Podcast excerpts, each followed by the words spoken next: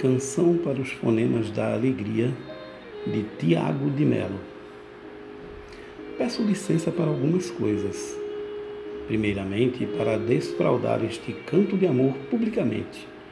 Sucede que só sei dizer amor quando reparto o ramo azul de estrelas que em meu peito floresce de menino.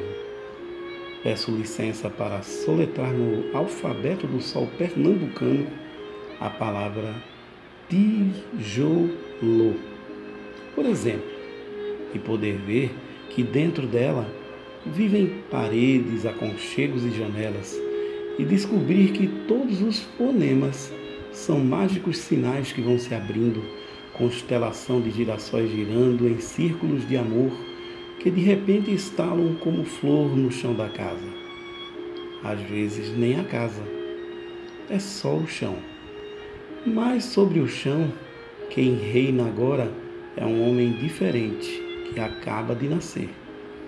Porque unindo pedaços de palavras, aos poucos, vai unindo argila e orvalho, tristeza e pão, cambão e beija-flor, e acaba por unir a própria vida no seu peito, partida e repartida, quando afinal descobre num clarão que o mundo é seu também que o seu trabalho não é a pena que paga por ser homem, mas um modo de amar e de ajudar o mundo a ser melhor.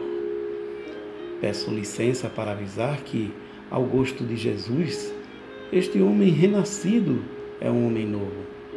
Ele atravessa os campos espalhando a boa nova e chamando os companheiros a pelejar no limpo fronte a fronte contra o bicho de 400 anos, mas cujo fel espesso não resiste a 40 horas de total ternura.